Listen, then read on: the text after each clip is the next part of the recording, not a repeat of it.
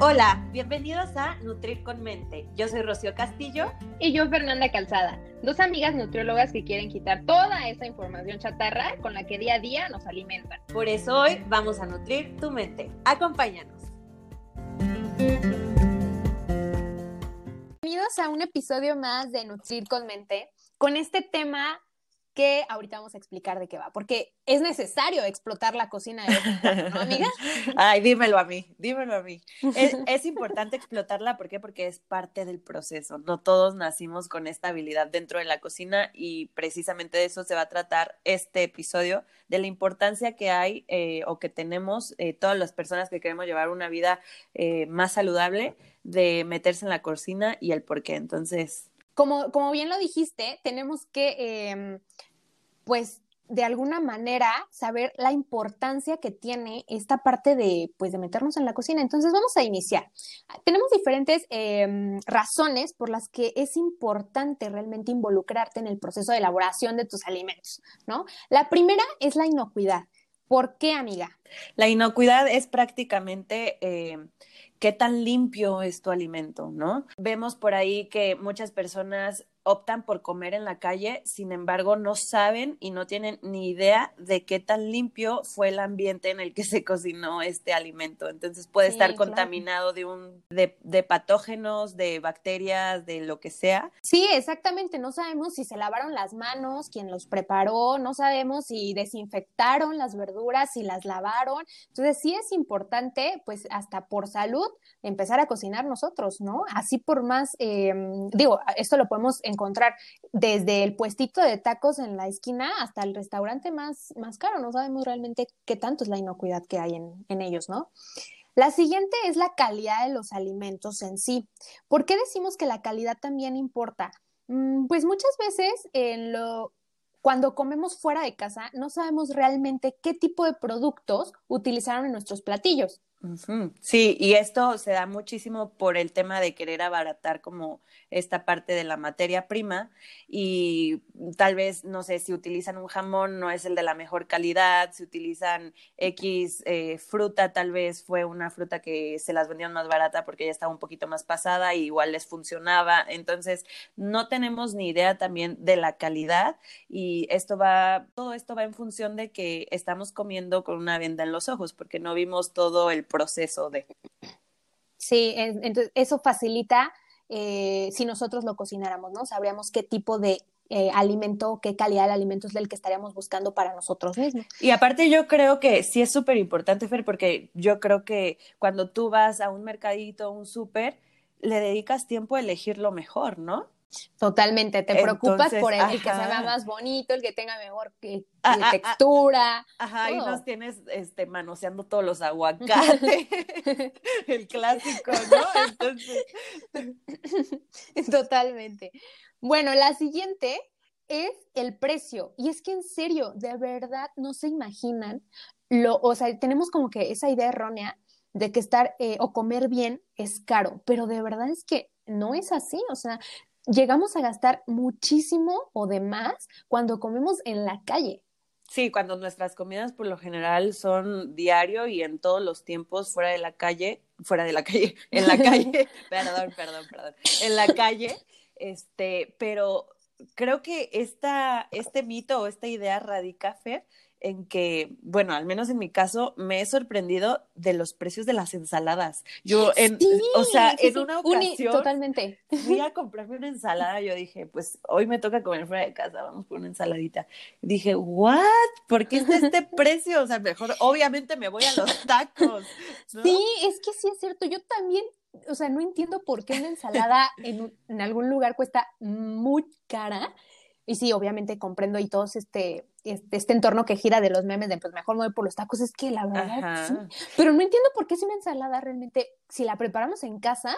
Una lechuga pues, te cuesta 10 pesos, así te la pongo. O sea, sí. yo te domino ese precio. Y además, sí, yo también, cuesta 10 pesos. Y además te dura, o sea, esa lechuga te dura la semana completa para las ensaladas de la semana. Y para toda la familia. Uh -huh. Sí, yo de verdad no entiendo. De verdad que alguien nos explique por qué las ensaladas de tan caras sí, y preparadas sí. en casa es lo más económico que hay. Sí, entonces creo que ahí radica este mito de que, de que pues, comer saludable es caro, ¿no? Pero cuando tú compras, tú te vas al mercadito, O sea, yo creo que el, el costo comparado con lo que gastas semanalmente comiendo fuera de casa, no se compara, pero para nada. Un día hagan ese ejercicio de que esta semana voy a comer todo preparado en casa, cuánto gasté esta semana, y van a ver que hasta con los productos de limpieza, etcétera, que esos te duran todo el mes, van a ver que aún así siguen ahorrando bastante dinero. Sí, sí se ahorra bastante. Bueno, el siguiente es que realmente conoces lo que estás comiendo. Y esto es como súper importante, porque a veces, como tú bien dijiste hace un momento, comemos con los ojos cerrados, no sabemos realmente qué es lo que estamos comiendo, pero al momento de cocinarlo, nos volvemos conscientes de ello. Aquí yo les voy a platicar una anécdota y voy a ventanear un poquito a mi familia. mi papá, por ejemplo, no concebía comer sus, o sea, acompañar sus comidas con agua natural. Entonces, él siempre, pues, y creo, creo que es como la mentalidad que tenemos aquí en México de siempre, como que acompañar las comidas con agua de sabor o con alguna bebida endulzada. Bueno, y es que él me decía, es que ni siquiera es tanta azúcar, o sea, ¿qué tanto puede llevar de, de azúcar el agua? Y no sé qué, y es de, o sea, además es, es con fruta, seguramente pues, es un poquito de azúcar la que lleva nada más. Y, y, me decía que él que de verdad con dos cucharadas, con dos cucharadas para una jarra le bastaban. Y yo, o sea, papá, es que nunca te has, seguramente nunca te has puesto a hacer un agua de sabor. Que querías aplicar el amiga, date cuenta. Sí, o sea, totalmente es como, a ver, amiga, date cuenta. Y, le di, y, me dijo, mira, yo la voy a hacer. Y le dije, ok, me platicas. A la siguiente eh, vez, pues hizo el agua con lo que él consideraba que era como normal, dos cucharadas de, de azúcar, se dio cuenta que pues, no le sabía, que no, no era el, el, gusto que él tenía y se dio cuenta que para lograr ese sabor que él quería, pues tenía que usar muchísima azúcar y entonces ya se creó consciente de que dijo, ah, ok, si estoy tomando demasiada azúcar en el agua. Sí, que es, más azúcar que agua, ¿no? y, exactamente, es que, eh, totalmente, imagínate, si en casa tú, tú eliges y de todos modos necesitas más, imagínate en, en la calle, que realmente pues sí son muy dulces, ¿no? ¿Cuánta azúcar le habrán puesto? Sí, la verdad es que el sabor es lo que, lo que te lleva a regresar a ese lugar, ¿no? Entonces, obviamente van a buscar sabores agradables, que cuál es lo dulce, etcétera. Y, y fíjate, es una anécdota súper importante, Fe, porque de verdad no, a la hora en la que tú estás cocinando, hasta te asustaría de ponerle tantas cucharadas de azúcar a tu agua. Deja tú el sabor, dices, todo esto me estoy comiendo o me estoy tomando. Entonces, sí, es cierto, te haces muchísimo más consciente y dices, ok, mm, tal vez no es el mismo sabor que el agua de la paletería, por decirte algo, pero sé que estoy consumiendo dentro de los rangos que, que no me van a causar mayor daño. Totalmente. Y esto estamos hablando con azúcar, pero puede pasar con, con aceite, con sal, con todos los ingredientes, ¿no? Te vuelves más consciente. Sí, yo recuerdo una vez que eh, mi mamá estaba cocinando, ni recuerdo que era algún guiso, y de la nada vi que agarró el bote que todo mexicano tiene de sal, el que tiene la etiqueta azul y la tapa amarilla, ¿no? Y, y de la nada veo que le pone así, mira, como si no hubiera un mañana y yo, mamá, ¿qué estás haciendo? Y yo, a ver, vamos a hacer un ejercicio, este, ponle menos y este, vamos a utilizar otro tipo de cositas, etcétera, que igual ya vamos a hablar de esos tips más adelante. Y de verdad, cambió muchísimo el consumo de sal en mi casa.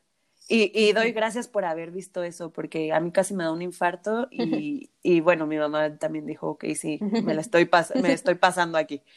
Sí, sí, es, esta parte de crear conciencia en lo que estás comiendo es súper importante y es algo que se genera solamente cuando entras a la cocina. Completamente. Ok, otro punto también que queríamos tocar era, es el valor emocional que juega hasta en la parte de la saciedad. Digo, estás cocinando y, y sabemos que fisiológicamente se están generando ya sustancias en el organismo cuando estamos viendo el alimento, cuando lo estamos picando y ya oliendo. oliendo exactamente todo lo que conlleva la preparación. Y desde ese momento nuestro eh, cuerpo, hagan de cuenta que está ya generando sustancias para hacer, hacer que se active esta saciedad. Entonces, ¿qué sucede? Que cuando ya estamos comiendo, ya ni siquiera necesitamos tanta comida.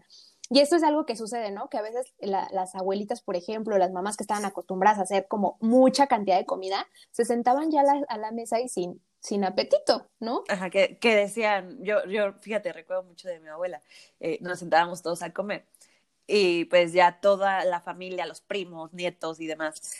Y todos, abuelita, ya come. ay, es que ya se me quitó el hambre. Exactamente. Y, yo en el fondo decía, ¿qué le habrá puesto a la comida que no quiere comer? Pero no, ahora, que soy nutrióloga entiendo completamente que va mucho más de la mano con que de verdad todos sus procesos iniciaron desde que empezó a picar la verdura. Exacto. Y ya no necesitas tanta comida, que eso también es un beneficio pues grandísimo.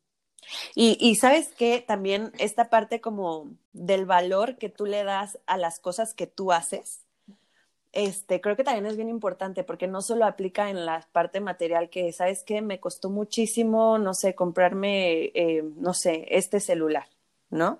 No es lo mismo que te regalen un celular a que tú te lo compres con tu esfuerzo. le das, lamentablemente le damos muchísimo más valor al trabajo este, que nos costó a nosotros. Claro. Que, que, algo que te regalaron, ¿no? Entonces también aplica en la comida. Yo recuerdo muchísimo que antes eh, que yo ya iniciara como en este proceso de eh, la cocina y demás, podía estar en la escuela o lo que sea y si me ofrecían unos taquitos de canasta o lo que fuera, sí, vamos, y sí esto y el otro, pero cuando empecé a hacer este esfuerzo de meterme a la cocina, a veces me tocaba desvelarme y demás para tener mis alimentos del día siguiente, yo llegaba a la universidad y me acuerdo que había una chava que todas las mañanas vendía chilaquiles deliciosos. Llegaba a los pasillos a vender chilaquiles y yo era fan.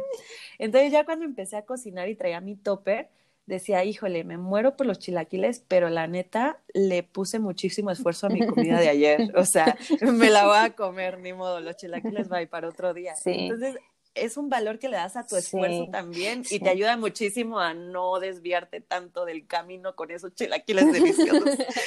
no, y además también como por esta parte de no desperdiciar, ¿no? O sea, dices, oye, no voy a desperdiciar este, la comida que hice, ¿no? Entonces también juega este papel importante de que se desperdicia menos al momento de cocinar.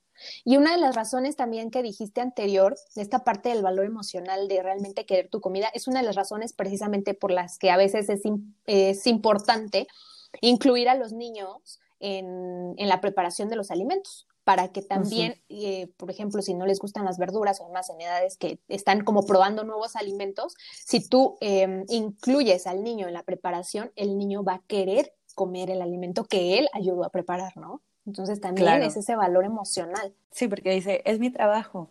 Ajá, obviamente voy a comer. y obviamente me quedó rico. Exactamente. Pero bueno, otra parte pues es la organización. Y en esta yo creo que es también punto clave, y, bueno, hay que hacer énfasis que es la organización cuando llevas o cocinas realmente esta parte de que llevas un plan, ¿no? Sí, de que ya lo haces muchísimo más planificado. Y esta organización te lleva a muchísimas cosas. Organización en cuestión, eh, pues, de tiempos, ¿no? Eh, porque ya le destinas cierto tiempo a mis alimentos y ah, durante tu día, bueno, ya tienes como toda esta parte bien definida y creo que esto te disminuye muchísimo el estrés. Otra parte importante también de la organización es que, igual como decías anteriormente, Fer, no desperdicias. ¿Por qué? Porque como tú dices, llevas un plan, te, te, adaptas o te apegas a ese plan, entonces compras el alimento que vas a necesitar y vas a comer el alimento que vas a necesitar. Y eso te ayuda también a tu bolsillo. Sí, sí, por donde le quieras ver, ¿no? Pero bueno, aquí algo que, que me parece curioso comentarles es que hace poco leí un estudio que decía que eh, las razones, una de las razones, y yo creo que la razón principal, si no mal recuerdo, de por qué las personas tendían a subir de peso, tener esta, este incremento de peso después de haber estado en un plan de alimentación em, para disminuir de peso, cuál era la razón de vaya volver a subir los kilos que habían perdido. Y la razón principal era que aumentaban eh, las comidas que realizaban fuera de casa. Y pues nos hace todo el sentido, ¿no? Completamente, 100%. Muchas veces pensamos que el rebote, y es bien importante, muchas veces pensamos que el rebote nada más se da cuando estamos consumiendo pastillitas mágicas y licuaditos, pero no. Tú cuando llevas un proceso de un plan de alimentación al 100 y todo, y te empiezas a escapar afuera al restaurante, a la cocinita económica, pues por todas estas situaciones de inocuidad, de calidad, de, de qué ingredientes utilizaron, cuánta azúcar, cuánta sal, etcétera, pues claro que va a repercutir en tu, en tu organismo. ¿Por qué? Porque vienes de una etapa en la que cuidaste absolutamente todos estos aspectos. Sí, y, y económicamente, bueno, yo no me cansaré de repetirlo y económicamente también le pega, también le pega mucho a tu bolsillo, ¿no? Pero bueno, ok. Bueno, entonces ahora vamos a hablar de la parte de estos mitos que creemos en la cocina, porque siempre estamos pensando que cocinar, uy, no, qué horror, me voy a pasar ahí las horas y pues no, yo no tengo tiempo de cocinar, o sea, no, va yo, pues no. Sí, creo que bien importante aquí comentarles primero que todo esto es un proceso, ¿no? Y que nadie empezó siendo el Masterchef México este 2020, porque estás en el 2020. La verdad es que no todos iniciamos explotando la comida, y mira, la no la cocina. Y mira quién lo dice, déjenme contarles yo la anécdota, porque de verdad yo de verdad no entiendo, a veces me sorprendía cuando empecé empezaste recién a subir recetas a Instagram, o sea, hace muchos años. como por qué? Ajá, sí, cuando empezaste yo dije, rosca, o sea, rosca me De verdad. de verdad, subiendo receta. Porque yo tenía la, la idea, y bueno, también como tú dices, parte del proceso. Yo te conocí en tus inicios en la cocina y literalmente, amigos, literalmente explotó la olla express en la universidad. Teníamos una clase, eh, no, no recuerdo cómo se llamaba, pero precisamente tenía el objetivo de conocer todos los planes nutricionales que hacíamos, tanto en sabores como en cantidades que fueran, eh, pues, viables de llevar al paciente, ¿no? Esta parte de conocer todo lo que estábamos dando en nuestros planes de alimentación. y en esa ocasión, yo estaba, me acuerdo, en el equipo de FED y no sé qué, según yo eran frijoles, Fer dice que eran elotes. Es que de verdad, no recuerdo. No se imaginan qué cocina quedó, o sea, eran un, mil pedacitos por todos lados, pero de verdad por todos lados, o sea, estuvo de verdad. Y yo no sé por qué, todo mi equipo éramos como cinco personas, yo no sé por qué a mí me dejaron encargada de la olla express, o sea, fue lo peor que pudieron haber hecho, como si no me conocieran. Yo de verdad claro que explotó. Pero bueno, es, es a lo que nos referimos, o sea, no nacimos siendo cocineros, chef, y no lo, tal vez nunca lo veíamos hacer, pero sí necesitamos como que tomarnos el tiempo de meternos, ir este, descubriendo, ir sabiendo qué onda, y al principio nos va a costar tiempo, claro que sí, como todo proceso de aprendizaje, pero pues ya conforme vaya pasando el, el tiempo, va a ser muchísimo más sencillo, ya le vamos a saber cómo funciona esto, cómo se cose esto, si le pongo esto, cómo sabe, y cosas así. Entonces, y ya te, te empieza a gustar. Es también como parte de, o sea, es primero un, como todo, ¿no? Primero como que te asusta. Como amor-odio. Ajá. Primero como que te asusta y dices, no, y ya después dices, ay, qué padre, me gusta. Y además algunas personas hasta lo usan como terapéutico, ¿no? Es como, ay, voy a cocinar, qué padre. Sí, completamente. Y precisamente es esta parte como de ir desarrollando la habilidad. O sea, yo creo que nadie nació, sí, tal vez tenemos mayores facilidades para ciertas cosas, pero nadie nació siendo, uy, cañón en algún área de la vida. Entonces hay que verlo así. En todo nos ha tocado machetearle, eh, regarla y en este caso, pues probablemente te toque explotar la cocina, pero no pasa nada, la limpias. Se limpia. La limpias y sigue adelante con tu vida. ok, otro punto también que, que, que queramos comentar es esta parte de que a veces si no cocinamos o cocinamos o eh, creemos que es como algo aburrido, o sea, como, híjole. La pechuguita asada. Exactamente. Con las verduras al vapor. Sí. Y párale de contar. Y es que fíjate que a mí me, me causa a veces eh, eh, me vuela la cabeza que mis pacientes me digan, es que a mí no me gustan las verduras. Pero, ¿qué concepto tienes de verduras? Pues si tienes de, como concepto el chayote cocido, así, guaca, literal. cocido, pues, pues, ¿cómo te explico? Y pues que a mí tampoco me va a gustar, quizás, Entonces, pero si le cambias los sabores, o sea, si le agregas pimientita, ajo, sal, limón, o sea, todas las especies o que hay, o le cambias la, el, sazón, pues va a cambiar. Todo Ajá, va a cambiar. Todo, sí. Por ejemplo, a mí el chayote, o sea, sí me gusta cocido, pero estilo Zamora. Nosotras somos de Michoacán y en Zamora preparan la papa cocida y el chayote cocido y te lo preparan de que con sal de pepino y sal de sal de pepino y la salsa, yo salsa. yo también te iba a decir, ¿Cuál es esa? Yo conocía la sal, la sal del Himalaya, la, pero sal de pepino. Yo te iba a decir, cuéntame cuál es la sal de pepino. Les digo que la cocina no se me da. Entonces, bueno, la salsita de pepino y bla, bla, bla, sabe delicioso. Este, otra, otra opción de preparar las verduras, yo amo las espinacas a la mexicana. Ah, yo también soy fan. Así guisaditas. espinacas a la O mexicana. sea, un omelette con, con relleno de espinacas a la mexicana, no sabes Sí. lo delicioso que está y fácil, o sea, rapidísimo. Entonces, muchas veces pensamos que, que comer verduras es eh, o crudas, así de que la o espinaca cocidas con... así, o pinchurrientas cocidas todas. así. Pues no, Pinchurrientas. o una ensalada. Tenía mucho que escuchar esa palabra. Perdón, es que de verdad, o una, piensas que comerte la ensalada es la, la lechuga ahí, pedazote, pues no, o sea, hasta la forma de picarla cambia el sabor, o sea, si cambias, si picas la- las calabacitas, por ejemplo, en rodajas, o si las picas en julianas, o si las picas en... Te, En te va a cambiar el sabor, te va a cambiar y, y hasta le da como sabor, eh, vaya, no sabor literalmente, sino como que emociona tu platillo y hasta dices Ajá, visualmente, ¿no? Dices, ajá. eso lo hice yo. Y también juega un Sí, papel importante, ¿no? El uso, por ejemplo, de especias, a mí también me vuela la cabeza que hay especias que, lejos de cambiar el sabor de los platillos, que también lo hacen, a, a- a mucho, más, mucho más deli, vaya, también agregan y aportan valor nutricional sin kilocalorías, pero también es importante pues ir involucrándote en la cocina para saber, ah, ok, esto le va bien el, el curry, esto le va bien la canela, esto le va bien este, el ajo, ¿no? O el perejil o cosas así, y empiezas a notar sabores diferentes, pero como tú dices, es parte de, de, de pues también conocer que me gusta, ¿no? Sí, y uy, tocaste algo clave. Sí, es una, es una forma de conocerte a ti también, porque es muy fácil llegar a un restaurante y decir, ay, se me antoja esto. Lo pides, no tienes ni idea cómo lo prepararon. Ah, me gustó. O ah, no me gustó. Pero no sabes ni por qué te gustó ni por qué no te gustó.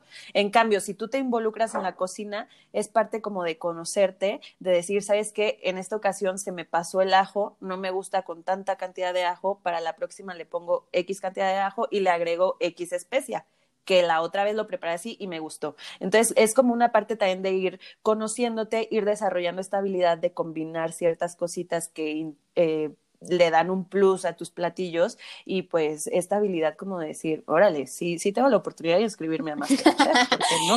En la próxima temporada ya Oye, a mí. ajá, No, eh, aventando el plátano al suelo. Ay, esa, esa, esa, esa anécdota está buenísima.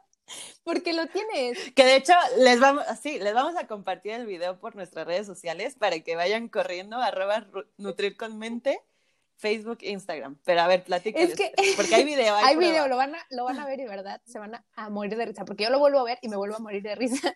Porque déjenme contar. No, mejor que lo vean. Mejor que lo vean. No hay, no hay mejor manera de que lo vean. Por favor, vayan a nuestro, vayan a nuestro Instagram. Ahí va a estar. Ahí lo vamos a subir. So- solo para ponerlas como o ponerlos en contexto, yo estaba preparándome un licuado y pasó lo que tenía que Pero pasar. Pero nivel em, eh, ustedes veían ustedes veían el programa de Ay caramba, sí. ¿no? El de los fails de los videos. cu- Bueno, yo hubiera ah, si todavía existiera, yo ahí estaría en primera fila con ese video. Pero bueno, vayan a verlo, vayan a verlo, por favor. Bueno, pues ya pasando a las conclusiones, amiga, es importante, es importante meternos a la cocina, es importante meternos a cocinar nuestros alimentos porque tiene un valor y una importancia en todos los aspectos de la alimentación, no solamente como la parte de eh, kilocalorías y, y demás, sino también la parte emocional. Sí, la parte emocional, la parte de la calidad, de la limpieza, hasta en la parte económica ya vimos que tiene un peso muy grande y sí creemos eh, que una vida saludable, aparte de que empieza en nuestra cabeza, en nuestra motivación, también empieza en la cocina. Todo, todo, todo se Sí, cocina. ahí. todo se cocina, literalmente. También recuerden que es un proceso, o sea, hay que tener paciencia. No vamos a, a, en nuestra primera vez en la cocina, intentar hacer unos platillos súper extravagantes, ¿no? Y, y, tengan paciencia, o sea, es, es un proceso de eh, continua y van a ver que después van a decir, ¡Oh! ¿Solo cociné yo? Y en tan poquito tiempo, porque algo que probablemente eh, al inicio te costaba 40 minutos, 50 minutos, después lo vas a hacer en 10, 15 minutos. ¿Por qué? Porque ya traes toda esta práctica, tanto los movimientos de tu cuerpo, o sea, toditita esta memoria, o sea, yo lo veo como hacer un deporte, ¿no? Tienes que estar ahí practicando, practicando, practicando para ir mejorando tus tiempos, ir mejorando tu habilidad, ir, ir mejorando absolutamente Y también es todo. una, Véanlo como un un deporte, deporte. también es, es una forma de cuidarte. Entonces, claro que sí. Sí. Es una forma de también cuidarte. Sí, encantó. entonces, Tienes razón. y de superarte, o sea, en todo te tienes que superar, entonces también en la cocina. Vaya, vaya que sí.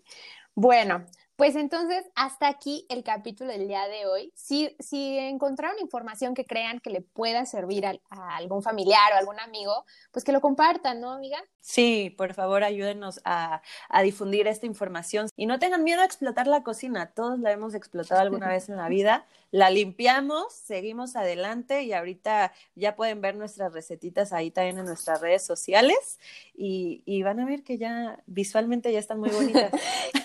y que son sencillas, pero bueno. Entonces, los esperamos, recuerden, el próximo miércoles en esta segunda temporada. Espero que les, les, haya, les esté gustando y les vaya a gustar más. Sí, sí, sí. Entonces, nos vemos el próximo miércoles en el siguiente episodio. Recuérdenlo, Nutrir con Mente, Facebook, Instagram. Por aquí nos vemos. Bye bye. Adiós. Esto fue Nutrir con Mente. Gracias por escucharnos y ser parte de este proyecto. No olvides seguirnos en nuestras redes sociales, arroba Nutrir con Mente. Para que te enteres de todo lo nuevo. Nos vemos en el próximo capítulo. Bye bye.